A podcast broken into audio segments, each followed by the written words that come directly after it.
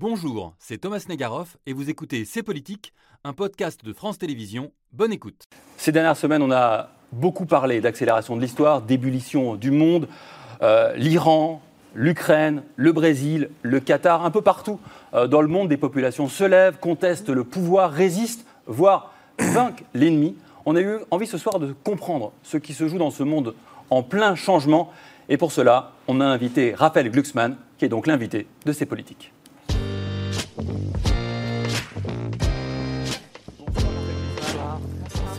Merci d'avoir accepté notre invitation.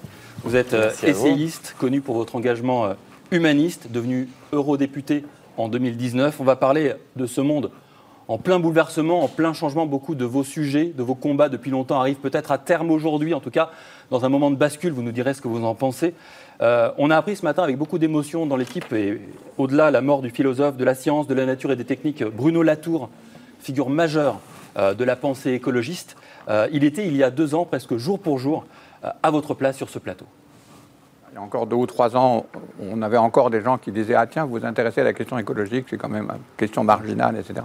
Maintenant, c'est évident que plus personne ne pense ça. C'est exactement le genre de, titre pour lequel il faut résister d'être terrorisé, d'être effrayé. Donc, euh, la formule qui consiste à dire on va, effrayer beaucoup les gens et les gens vont réagir est complètement inexacte. Si vous êtes terrifié et terrorisé, vous ne bougez pas. Vous êtes paralysé. Donc il faut trouver des, autres euh, façons de, rendre ces affects euh, négatifs, en quelque sorte, positifs. Avec Camille, on, s'en rappelait avec beaucoup d'émotion de ce moment de plateau. Euh, on avait eu énormément de plaisir à, l'écouter. pour vous, je crois aussi, c'est une perte très importante. c'est une immense perte pour tout le monde. et il n'y a pas beaucoup de penseurs, en fait, au contact desquels vous avez changé votre propre euh, grille de lecture et votre propre vision du monde. Et moi, j'ai été formé vraiment au cartésianisme. C'est-à-dire que je suis un enfant de cette rupture de l'époque moderne qui consacre la liberté radicale de l'individu. Et euh, la lecture de Latour, ça m'a complètement bouleversé, moi. Et j'ai longtemps échangé avec lui ensuite. Vraiment, il a pensé l'impasse, finalement, de même mon propre logiciel philosophique il a pensé l'impasse de cette euh, splendide séparation de l'homme qui était face euh, à la nature comme Dieu euh, face à la création au premier jour. Et il a été jusqu'au bout de la pensée de cette impasse. Et, c'est un bouleversement philosophique, intellectuel, politique aussi, qui est immense. Il a indiqué une voie, si vous voulez, qu'on a encore beaucoup de mal à emprunter politiquement. Hmm. Et ces textes resteront, ils seront fondamentaux pour les générations qui viennent. Et, je crois qu'il y a euh, une forme d'obligation. En fait, on lui doit quelque chose.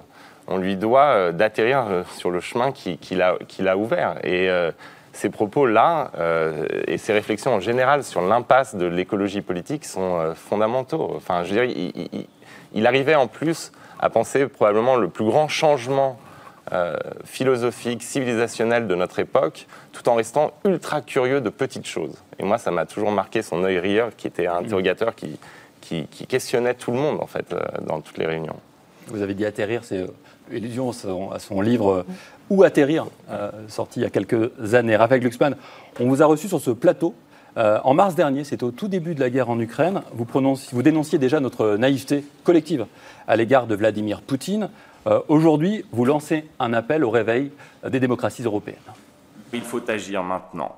Nous n'avons pas le choix. Nous n'avons pas le droit d'offrir à Poutine la victoire chez nous que les Ukrainiens lui refusent chez eux. L'enjeu n'est pas simplement la liberté de l'Ukraine, c'est la nôtre.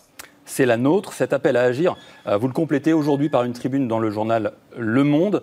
Euh, nous ne sommes pas engagés directement sur le front, mais nous sommes, nous, pour autant, en paix. Euh, vous n'avez pas le sentiment qu'on se rende suffisamment compte que cette guerre en Ukraine, c'est aussi la nôtre J'ai l'impression qu'il y a un doute là-dessus il y a un doute dans la population française, il y a un doute partout en Europe. On voit les conséquences sociales, on voit les conséquences énergétiques de la guerre en Ukraine. Et la consolidation autour du soutien à l'Ukraine qui avait euh, fonctionné dans les premiers mois euh, du conflit, eh bien, elle est un peu érodée aujourd'hui. Et je crois qu'il faut vraiment répéter cette chose. C'est pas pour les Ukrainiens, aussi héroïque soit-il, mm. aussi euh, admirable soit-il, qu'on doit résister à Poutine c'est pour nous-mêmes. C'est parce que nous sommes aussi les cibles de la guerre de Vladimir Poutine. Et il est urgent de rappeler que la guerre de Vladimir Poutine n'a pas commencé le 24 février 2022 avec l'invasion de l'Ukraine. Que cette guerre, elle prend différentes formes et qu'il y a une guerre hybride qui est menée contre nos démocraties.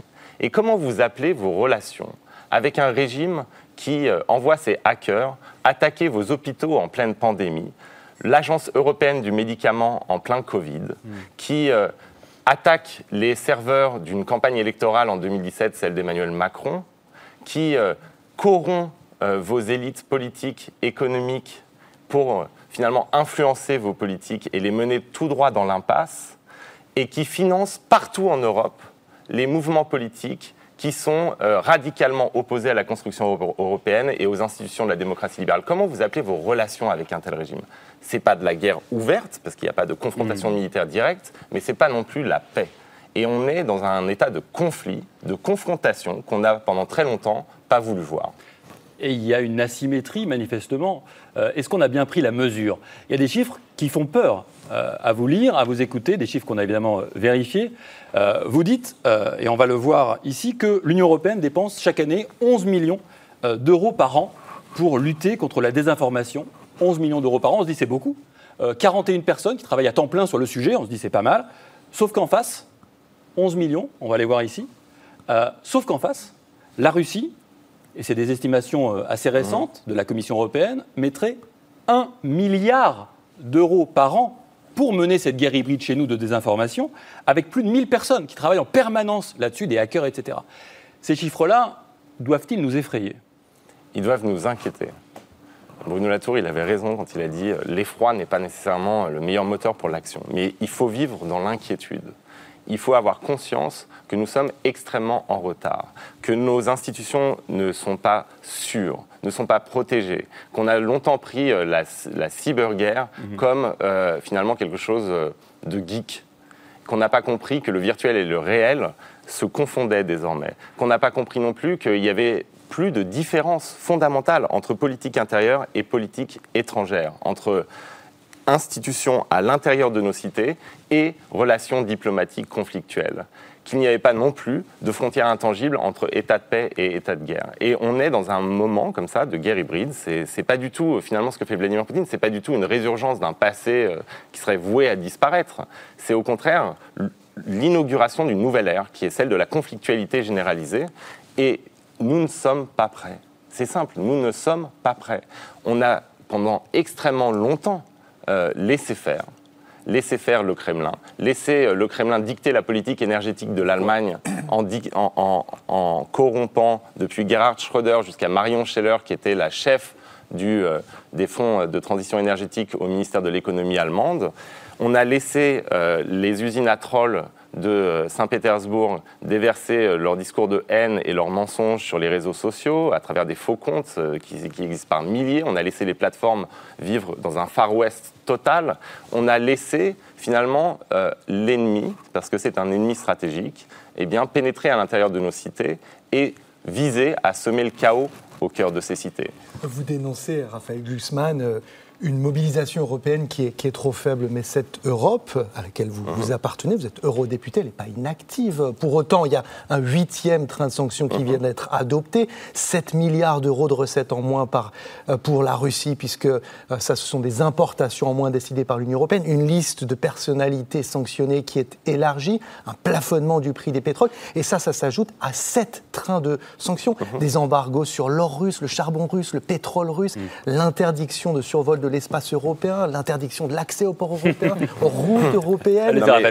Et, et, et, ça, c'est inédit et historique, le financement à hauteur de plusieurs milliards d'euros de livraison d'armes. à l'Ukraine. C'est pas suffisant C'est pas suffisamment courageux? C'est j'ai jamais dit que l'Europe était inactive depuis euh, mm. le 24 février. Je pense au contraire qu'on a assisté à une forme de réveil. Moi, je préside depuis euh, deux ans la commission euh, spéciale du Parlement européen sur les ingérences étrangères dans nos démocraties.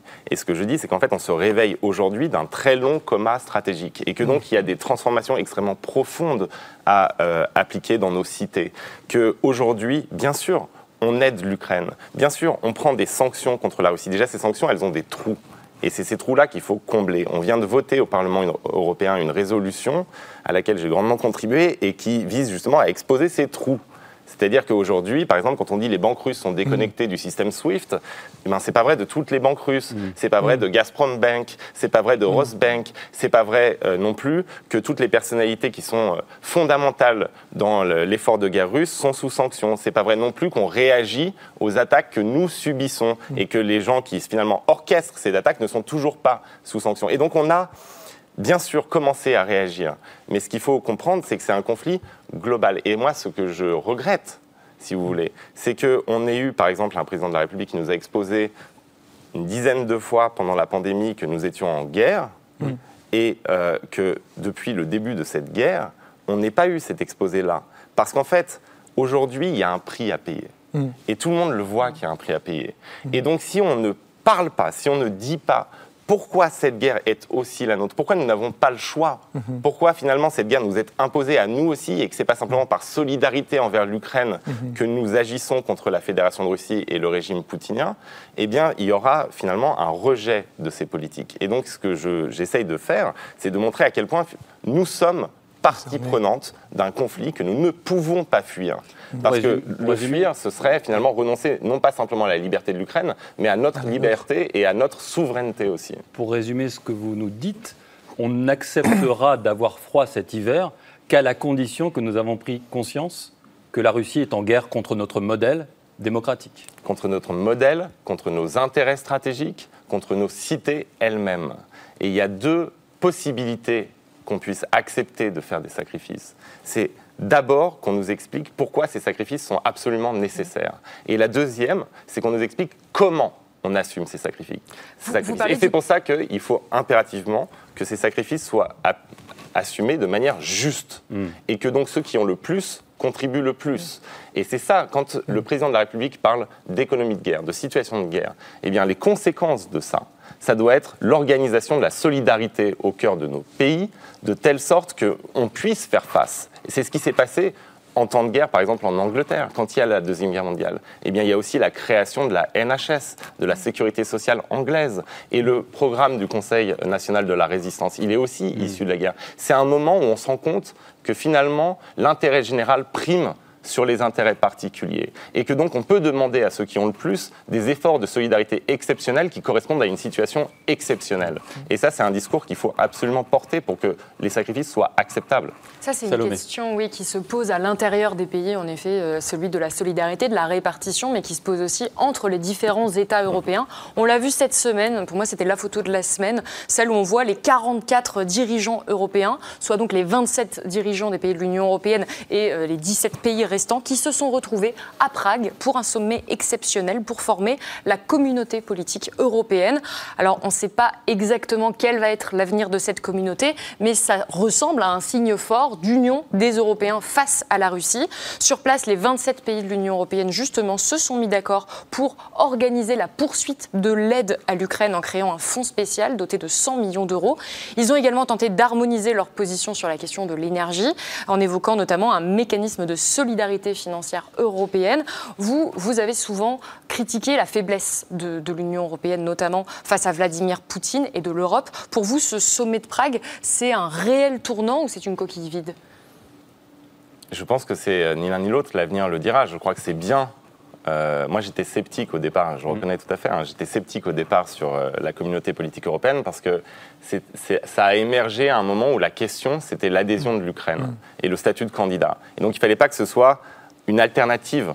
Maintenant, l'Ukraine a son statut de candidat, donc c'est extrêmement intéressant de discuter avec l'ensemble euh, de l'espace géographique qui nous est commun, et y compris avec ceux qui ne sont pas membres de l'Union européenne. Ensuite, est-ce qu'on peut, dans ce cadre-là, définir des politiques qui soient réellement des politiques de solidarité et euh, des politiques qui soient de fermeté, je ne suis pas ultra convaincu parce que là-dedans, il y a quand même Aliyev ou Erdogan, par exemple. On sait ce que les euh, troupes d'Azerbaïdjan sont en train de faire en Arménie. Donc, euh, il, y a, des tensions là qui, qui peuvent rendre cet espace-là incohérent, mais il faut néanmoins qu'il existe. Après, le vrai espace de décision. Et c'est la même chose sur l'écologie. C'est l'Union européenne. On a un espace de décision commun où on peut prendre des mesures qui ont un impact immense on a un impact immense parce qu'on a une puissance commerciale immense, parce qu'on a un marché qui est immense, parce qu'on finalement, on peut entrer dans un rapport de force. Et donc, ce qu'il faut renforcer, pour moi, hein, c'est cet espace-là. C'est-à-dire, c'est l'espace de l'Union européenne qui doit pouvoir prendre des décisions beaucoup plus fermes.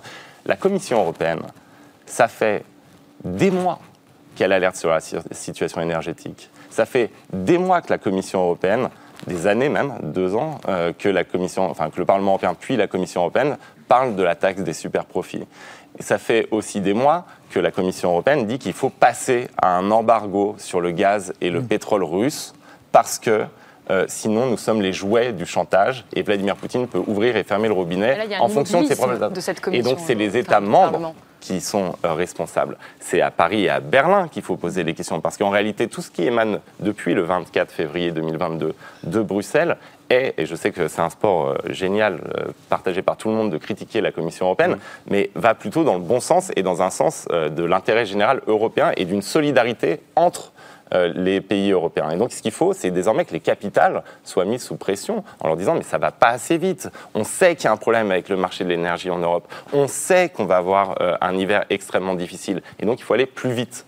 Oui, mais les pays européens aujourd'hui sont traversés par ce que vous appelez les supplétifs de Vladimir Poutine, des gens qui euh, seraient favorables à ses idées et qui manifesteraient contre les sanctions, qui considéreraient qu'on n'a pas à se sacrifier pour l'Ukraine, par exemple.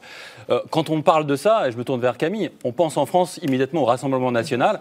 C'est vrai que c'est un parti qui a une relation, disons, complexe avec Vladimir Poutine. Oui, ils aimeraient que ça change dans l'opinion publique. Jordan Bardella a récemment menacé hein, de poursuivre en justice tous ceux qui insinueraient euh, que son parti a des liens avec la Russie. Alors ça va être compliqué. Son mais parti a euh, des liens avec la Russie. Bien sûr, mais depuis le début de la guerre, Marine Le Pen cherche justement à faire oublier ses liens financiers, ses liens politiques avec euh, le Kremlin. C'est difficile et elle est régulièrement rattrapée par ses ambiguïtés passées, mais aussi présentes. Trois éléments sont particulièrement gênants dans sa position d'aujourd'hui sur le conflit. Le premier, c'est sa volonté de sortir du commandement militaire intégré de l'OTAN. C'est une proposition d'autant plus difficilement compréhensible euh, en temps de guerre aux, portes de l'Europe. Le deuxième, c'est son opposition contre les sanctions en matière d'énergie. Marine Le Pen persiste à dire qu'elle pénalise davantage la France que la Russie. Et qu'elles enrichissent la Russie. Et qu'elles enrichissent la Russie. Enfin, Marine Le Pen est opposée à la livraison d'armes offensives à l'Ukraine. Et cette ligne très pro-Kremlin, elle rend difficilement entendable, audible ces tentatives de prise de distance, comme lorsqu'elle condamne les référendums russes d'annexion. Pour autant, Raphaël Glucksmann, vous mettez en garde. Attention, ne regardez pas que l'extrême droite. C'est pas que là qu'il y a les supplétifs de Vladimir Poutine, selon vous. La Russie, le régime russe, a une stratégie qui est à la fois une stratégie des marges, c'est-à-dire le soutien à l'ensemble des mouvements d'extrême droite à travers l'Europe qui remettent en cause les institutions, qui sont anti-système, entre guillemets, mais aussi une stratégie du centre, dont le but est d'affaiblir les défenses immunitaires du système proprement dit.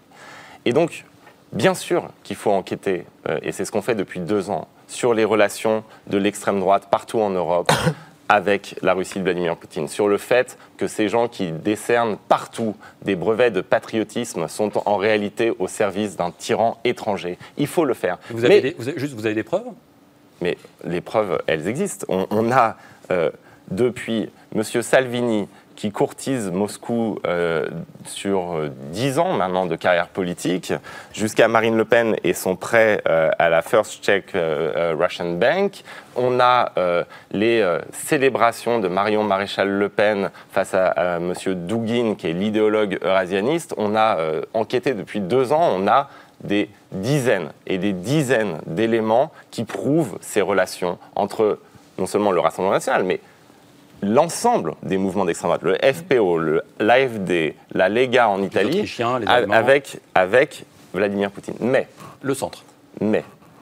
Quand les gens d'extrême droite disent nous ne sommes pas les seuls, et c'est désormais ce qu'ils disent à chaque fois qu'il y a un débat au Parlement européen, moi je vais vous dire, ils ont raison.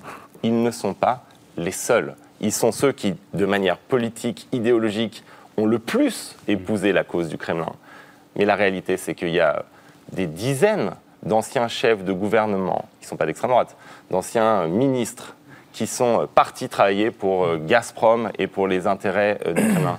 Alors, M. Fillon, M. Schröder, qui est social-démocrate, euh, les anciens ministres italiens de la démocratie chrétienne ou les anciens premiers ministres finlandais des libéraux, ce ne sont pas des gens d'extrême droite.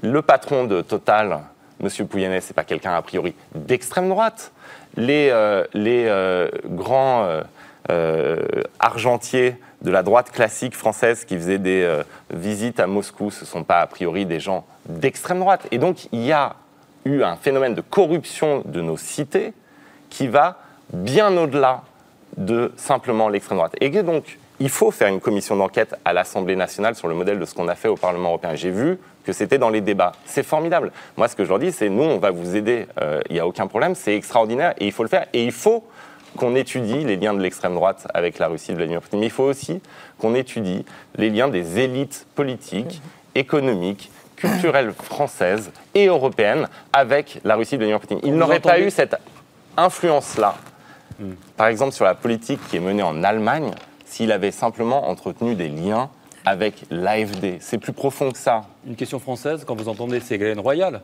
euh, remettre en cause les crimes de guerre, elle l'a fait après la, à la rétropédalée, mais est-ce que vous dites, tiens, cette personne-là a des liens avec la Russie ou vous dites juste, elle a une mauvaise analyse de la situation? J'ai aucune information sur les liens de Ségolène Royal avec la Russie. Par contre, je pense que ses propos sont des abjections négationnistes et qu'elle euh, euh, elle reprend les éléments de mmh. langage. Euh, de la Russie.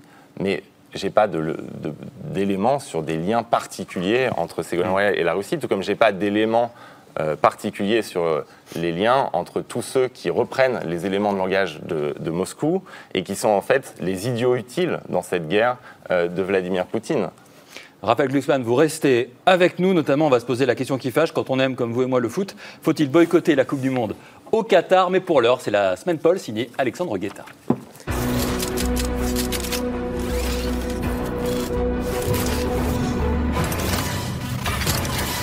Bonjour à tous. On commence la semaine Paul à l'Assemblée nationale où cette semaine l'ambiance était explosive. S'il vous plaît, s'il vous plaît mes chers collègues. Je vous ai écouté, vous allez m'écouter à mon tour. Je vous adore les conservateurs, vous êtes tellement prévisibles, ça fait plaisir. Un parlement en ébullition où il est parfois difficile de s'entendre. Pensez au travers des doudounes et des pulls en laine. Aujourd'hui, si vous Et des députés parfois au bord de la crise de nerfs. Lorsque des femmes parlent dans l'hémicycle, ce sexisme n'est pas acceptable dans l'Assemblée nationale. Dénoncer les invectives contre Sandrine Rousseau tout en faisant exactement la même chose le lendemain face à Aurore Berger. Oui, devons faire mieux. Et ça commence par nos attitudes. Ça commence par les mots que nous employons. C'est le signe des manifestations féministes des années 70. Ça représente euh, le, le vagin. Une assemblée qui ressemble de plus en plus à une cour de récré. Mana Bombono, vous continuez à invectiver l'Assemblée? Je prononce un rappel à l'ordre avec inscription au procès verbal. On a un problème collectif de haut niveau. Un constat qui, pour une fois, mettra tout le monde d'accord. Le débat est clos. La semaine Paul, c'est parti.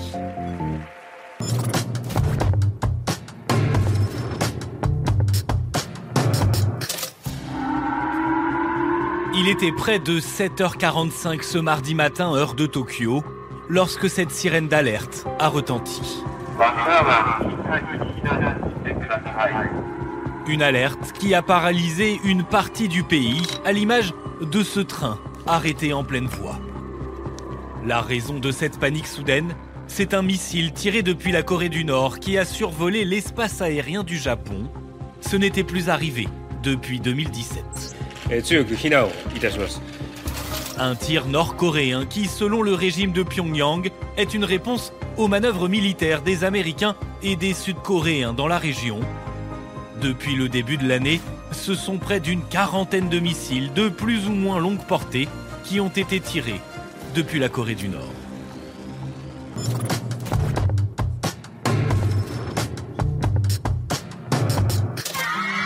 C'est sans conteste l'image incontournable de la semaine.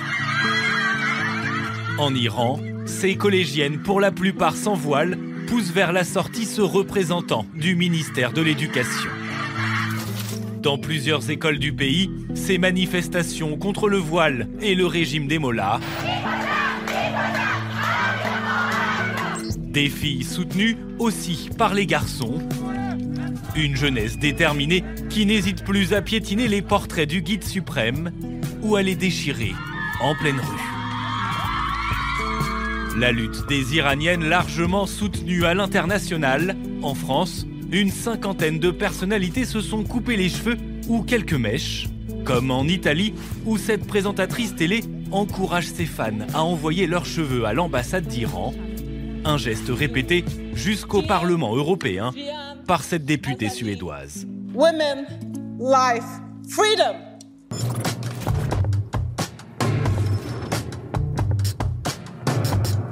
Quels sont les points communs entre les affaires Alexis Kohler, secrétaire général de l'Élysée, et l'affaire Éric Dupont-Moretti, garde des Sceaux, ministre de la Justice? C'est une devinette qui, ces temps-ci, ne fait pas vraiment rire la majorité. J'aime beaucoup les devinettes, mais ici c'est le Parlement. Le point commun entre ces deux poids lourds de l'exécutif, c'est qu'ils sont tous les deux mis en examen. Des démêlés avec la justice qui mettent à mal l'une des promesses de campagne du candidat Macron. Dans le principe, un ministre doit quitter le gouvernement lorsqu'il est mis en examen. Dans le principe, ok, mais en pratique, ça donne quoi? Ça n'est pas à l'ordre du jour. Pas question de démissionner non plus pour le secrétaire général de l'Élysée, de quoi susciter l'indignation côté opposition. Il y a là un problème, c'est que nous avons aujourd'hui un chef de l'État qui considère la justice comme un adversaire. Le ministre de la Justice est mis en examen devant la Cour de justice. Il est ministre de la Justice, il n'est pas euh, euh, ministre du Tourisme. Alors, la règle dictée par Macron en 2017 est-elle toujours d'actualité? Réponse on ne peut plus claire du porte-parole du gouvernement. Est-ce qu'on doit écarter quelqu'un qui est en responsabilité parce qu'il y a une mise en examen et pas parce qu'il y a une condamnation? Encore une fois, je, considère que non. En d'autres termes, circuler, il n'y a rien à voir. En même temps, les promesses, c'est bien connu, ça n'engage surtout que ceux qui y croient.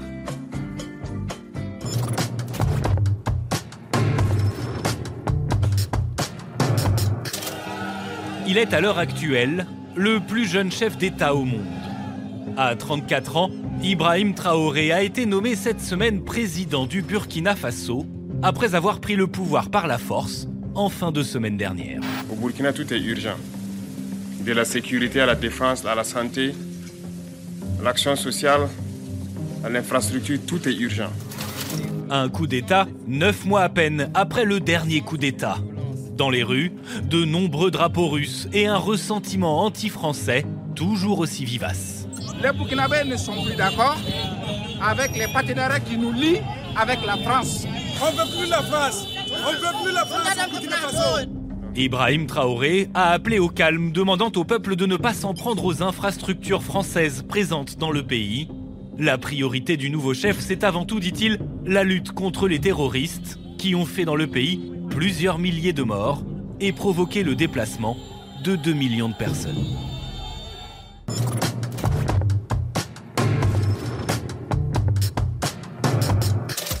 On termine la semaine Paul avec le premier tour de l'élection présidentielle au Brésil qui s'est avéré bien plus serré que prévu. 48,4 pour Lula, 43,2 pour Bolsonaro. Ce n'est pas vraiment ce que prédisaient les sondages. L'actuel président s'est d'ailleurs empressé de le rappeler.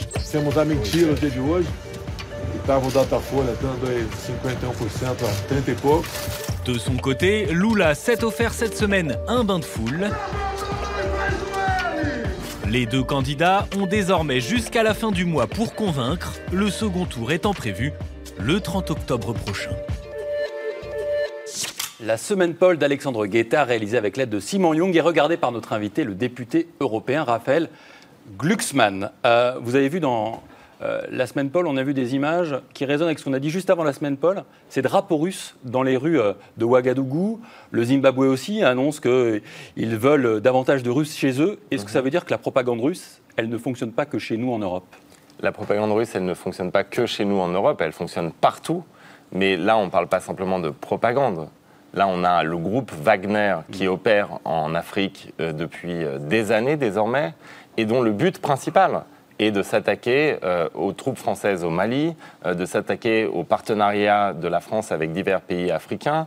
Et donc, on a eu la Centrafrique, ensuite on a le Mali, là on a le Burkina. Je veux dire, c'est à chaque fois le même euh, processus et il faut quand même qu'on se rende compte que c'est pas simplement donc sur le territoire ukrainien qu'a lieu ce conflit et que en Afrique, les euh, opposants principaux à la moindre présence française, ce sont les Russes du groupe Wagner, qui sont directement liés à Prigogine, dont il est le fondateur de ce groupe, qui lui-même est extrêmement proche de Vladimir Poutine. Donc on sait que c'est le système Poutine qui s'en prend euh, aux intérêts français en Afrique. Et donc il y a vraiment la nécessité de, de changer de logiciel. On est face à un adversaire global qui est dans un conflit global, qui se matérialise militairement en ce moment en Ukraine, mais qui ne se limite nullement aux frontières de l'Ukraine.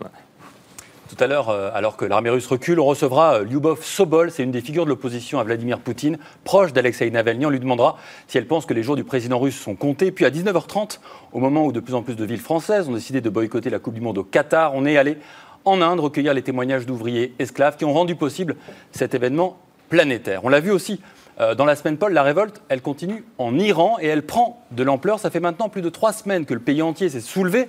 Événement jamais vu euh, hier. Le journal de la télévision iranienne a été piraté en plein discours de l'ayatollah Khamenei. On voit là son visage dans une cible et en dessous les photos de quatre femmes tuées dans la répression. Gallagher, si on parle euh, de plus en plus de révolution, c'est parce que cette révolte, et l'image le montre, hein, elle est peut-être bien davantage qu'un simple, et c'est déjà important, hein, rejet du voile. Oui, et euh, c'est euh, parce que c'est l'un des piliers de stabilité du, régime qui participe désormais activement aux manifestations. Ce pilier de stabilité, c'est la classe moyenne iranienne. Elle est jeune, elle est éduquée, et si elle est dans la rue, c'est aussi parce que l'économie iranienne va mal. Mm. Euh, une partie importante de cette classe moyenne s'est paupérisée ces dernières années. Plusieurs euh, raisons derrière ce phénomène. Les sanctions euh, occidentales, bien sûr, contre, entre autres, le programme nucléaire iranien. L'inflation qui atteint 50% est l'une des principales sources d'enrichissement du régime. La production de pétrole qui est en chute libre depuis quelques années. Donc, pour une majeure partie de cette population, la mobilité sociale, qui était aussi autrefois possible grâce aux études, à l'entrepreneuriat, n'existe tout simplement plus, donc ne reste finalement que euh, la tyrannie euh, avec euh, eh bien, aucune possibilité de s'enrichir qui pourrait, entre guillemets, quelque part adoucir ce joug. C'est donc tout cela qui est dénoncé aujourd'hui par la rue iranienne, le délitement d'une économie, l'accaparement des richesses par une élite qui est proche du, régime, la corruption, le mensonge, mais aussi l'absence de liberté dans, de nombreux domaines de, de la vie courante. Donc la révolte actuelle, est effectivement inédite à bien des égards et les revendications dépassent effectivement largement la simple question du voile islamique. Vous parliez de, tyrannie, je vous donnerai la parole dans un instant, rappel Glucksmann, 95 morts aux euh, dernières estimations, c'est considérable, c'est peut-être même bien davantage depuis le début du mouvement. Face à cette violente euh, répression, l'Occident, c'est vrai, peine mm. à réagir, peine même à sanctionner. C'est le cas notamment de la France, euh, Camille. Oui, il y a bien eu une minute de silence à l'Assemblée nationale mardi dernier, mais aucune prise de position officielle d'Emmanuel Macron. Le président veut à tout prix éviter de faire échouer les négociations sur le nucléaire iranien. Pardon. Ça fait des mois qu'il y travaille et pour le moment, ces négociations, elles sont dans l'impasse. mais plus que, que, ce silence, ce qui passe vraiment mal chez les Iraniens qui protestent, c'est cette rencontre euh, dix jours après l'assassinat de Macha Amini, le président français s'est entretenu avec le président ultra-conservateur iranien Ebrahim Raisi à l'ONU. Un rendez-vous pendant lequel le président français a insisté sur le respect des droits des femmes, rappelle-t-on à l'Élysée, mais qui quand même contribue forcément à asseoir la légitimité du dirigeant iranien. Ravel Guzman, est-ce que vous comprenez que parfois certains intérêts euh, primordiaux se télescopent, euh, poussent à la retenue, limiter le, nucléaire iranien d'un côté, défendre une révolution importante de l'autre. Euh, comment choisir? Moi, je ne suis pas un, pur absolu euh, qui n'aurait pas de main. Je comprends tout à fait que des intérêts euh, stratégiques conduisent à faire des compromis avec les principes qu'on défend et que gouverner, c'est pas comme faire un discours au Parlement européen. Tout ça, je, l'ai intégré. Je, je, préviens les critiques qui me seront adressées pour la suite. Mais là, il y a beaucoup plus qu'une révolte dans les rues iraniennes. Il y a le début d'une révolution. Et ce n'est pas simplement une révolte pour les libertés individuelles et pour les libertés des femmes, c'est une lutte révolutionnaire contre une tyrannie obscurantiste. Et donc, attention, attention à ne pas rater ce coche, à ne pas passer à côté de cette euh, possible révolution démocratique en Iran au nom d'un accord très mal parti avec le régime qui est rejeté euh, par la rue. Attention, nous, au Parlement européen, on a voté pour introduire des sanctions contre euh, les gardiens de la révolution et les responsables de la répression en Iran. Et il me semble fondamental d'envoyer le message qu'on est aux côtés du peuple iranien qui manifeste aujourd'hui. Donc se taire quand on a euh, une telle, mais admirable révolution qui naît sous nos yeux, à mon avis, ça risque d'être contraire à nos intérêts stratégiques, pas simplement à nos principes. Et donc, non, il ne faut pas se taire, il faut soutenir, et il faut aller plus loin qu'un soutien euh, symbolique mm. de la parole. Il faut prendre des sanctions contre ceux qui sont responsables de la mise à mort de ces jeunes filles qui euh, sont un exemple de courage pour l'ensemble du monde parler, prendre des sanctions. Ce qui est intéressant, c'est quand on parle à, certains de ces Iraniens, certaines de ces Iraniennes, elles nous disent attention à ne mm. pas vous ingérer. C'est notre affaire. Laissez-nous régler ça entre nous. Vous l'entendez, ça? Oui, et je prolonge. Il y a peut-être aussi un peu le risque. Euh, en, Afrique aussi, mm. comme en Iran, de l'idée d'un Occident qui voudrait s'imposer partout avec ses propres codes. Vous l'entendez, ça? Mais là, il ne s'agit pas d'aller faire la guerre à l'autre bout du monde pour imposer une démocratie ou, ou, pour imposer un régime politique qui nous serait favorable. Il s'agit juste de prendre des sanctions contre les responsables de la répression. Et moi, les Iraniens qui sont venus au Parlement mm. européen pour euh, défendre justement ce projet de résolution, ils nous demandaient tous d'envoyer un signal qui était n'envoyez pas des sanctions générales, mais ciblez les gens qui décident de l'assassinat de nos enfants. Mm. Et ça, on peut parfaitement le faire. On a l'instrument à l'échelle européenne, on l'a déjà utilisé contre d'autres mm. régimes. Il ne s'agit pas du tout euh, d'une expansion occidentale, il s'agit de voir que dans le monde, quand il y a des soulèvements démocratiques comme cela, on ne peut pas rester assis mm. et regarder euh, les gens se faire massacrer dans la rue. On peut montrer d'abord notre désaccord profond et ensuite prendre des actions qui sont des actions ciblées des actions ciblées contre des criminels. Mm. Et ça, je pense que c'est ce qu'on doit faire aujourd'hui, ou alors on va assister à un bain de sang. Il faut quand même envoyer aussi le message dans le système iranien que nous avons finalement aucune envie de les laisser massacrer les manifestants euh, dans les rues. Rappel Guzman, il y a trois jours, le Parlement européen a demandé de sanctionner davantage l'Iran. Euh, est-ce que vous pensez que la Commission va vous écouter? Bah, le problème, c'est que la Commission serait d'accord, mais ça, doit être décidé par le Conseil. Et donc là, il y a différents États qui ne sont pas tout à fait partisans de cette idée. Et euh, on a créé un système à l'échelle européenne, un système de sanctions globales sur la question des droits humains. Ce système, il a été utilisé sur la question des Ouïghours contre euh, certains responsables du Parti communiste chinois. Et là, on a typiquement un cas où on doit pouvoir mm. utiliser ça contre la machine répressive iranienne. Ce pas des sanctions générales, c'est ciblé. sur les gens qui sont responsables de la mort de jeunes filles au moment où on se parle dans les rues de Téhéran et ailleurs en Iran. C'était C'est Politique, un podcast de France Télévisions. S'il vous a plu, n'hésitez pas à vous abonner pour ne rien manquer. Vous pouvez également nous retrouver en vidéo sur France.tv.